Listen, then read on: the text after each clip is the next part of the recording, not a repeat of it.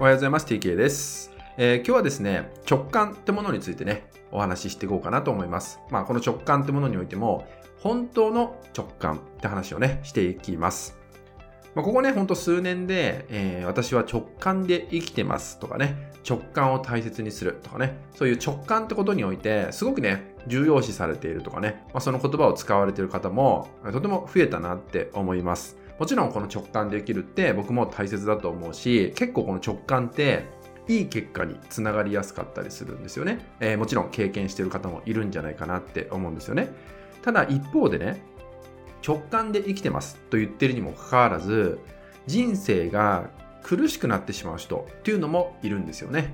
そう。すごく直感を大事にしてます。そして、直感に従って、生きているつもりなんだけど、でも、全然人生が豊かにならない、もしくは悩みが同じまま、同じ悩みを抱えたまま過ごしてしまっている。過ごせざるを得なくなっている。そんな方もね、いるんですよね。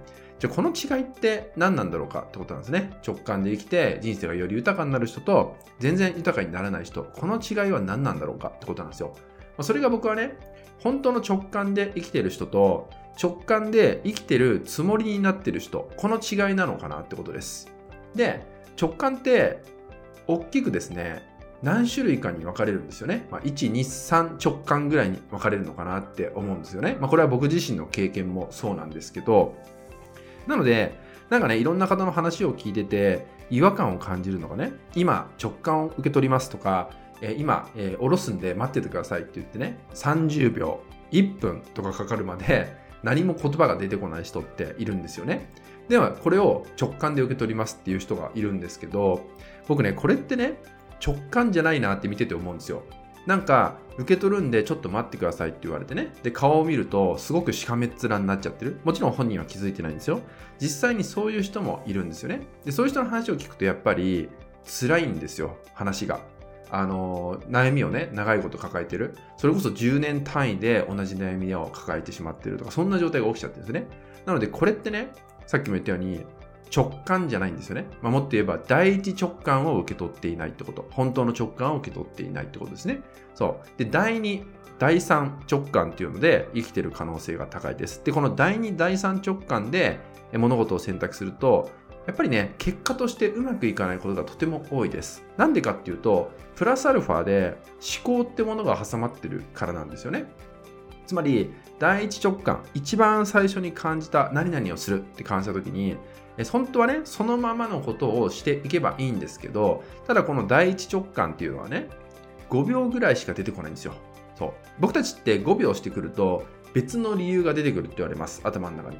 例えばそれが思考って言われるんですけど、え例えばね、第一直感で何々をしたいっていうのが出てきた時に、まあ、5秒ぐらいすると、あ、でもこっちの方がいいかなとかね。でさらに時間が経つと第三直感で、あ、やっぱりこっちかなみたいな風に、次から次へと新しいものが出てきてしまうんですね。そう。これは一応直感って言ってますけど、プラスで思考が入ってる状態になるんで、まあ本当の直感ではないってこと。で、多くの方がこの第2、第3直感で物事を判断してる。ここで直感で生きてますって言ってる方がとても多いよってこと。なので、この違いは何かっていうと、この第2、第3直感をあたかも自分の直感として捉えて生きている人なんですね。ただ、すごくね、直感で生きて人生が豊かになる人もいます。そういう人たちは、この最初の5秒間ぐらいの第一直感っていうのをすごく丁寧にキャッチして、そこに従って生きてる人たちなんですね。この違いが起きてるのかなって思います。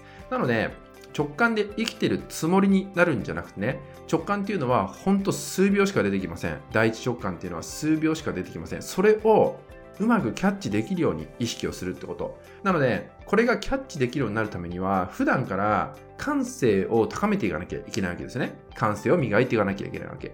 なので、同じ、毎日同じルーティンを過ごしてる中に、一つでもいいから何か新しいことを取り入れる。一日の中にね。必ず一日の中に一個でいいから新しい何かを取り入れる。新しい知識を知る。新しいことを身につけていく。何でもいいんですけど、そういうことを取り入れるだけでも感性は高まっていきます。磨きがかかってくるんで、もちろん第一直感をキャッチできるような感度も上がってきますんで、まあ、ぜひね、あなたもえ直感で生きてるつもりにならずにですね、この第一直感が受け取れるような人になるためにね、え日々の、え新しいことを取り入れるってことをね、えー、ぜひね、意識していただけたらなと思います。はい、今回はね、本当の直感を知るって内容でね、お伝えしていきました。あなたもね、自分自身をまず振り返っていただいてね、えこのね、本当に数秒しか出てこない直感っていうのをですね、丁寧に受け取れるようになっていただけたらなと思います。はい、引き続きですね、LINE 登録、メルマガ登録で特典をプレゼントしております。そちらもご登録いただけると嬉しいです。それでは今回は以上になります。最後までご視聴いただきましてありがとうございました。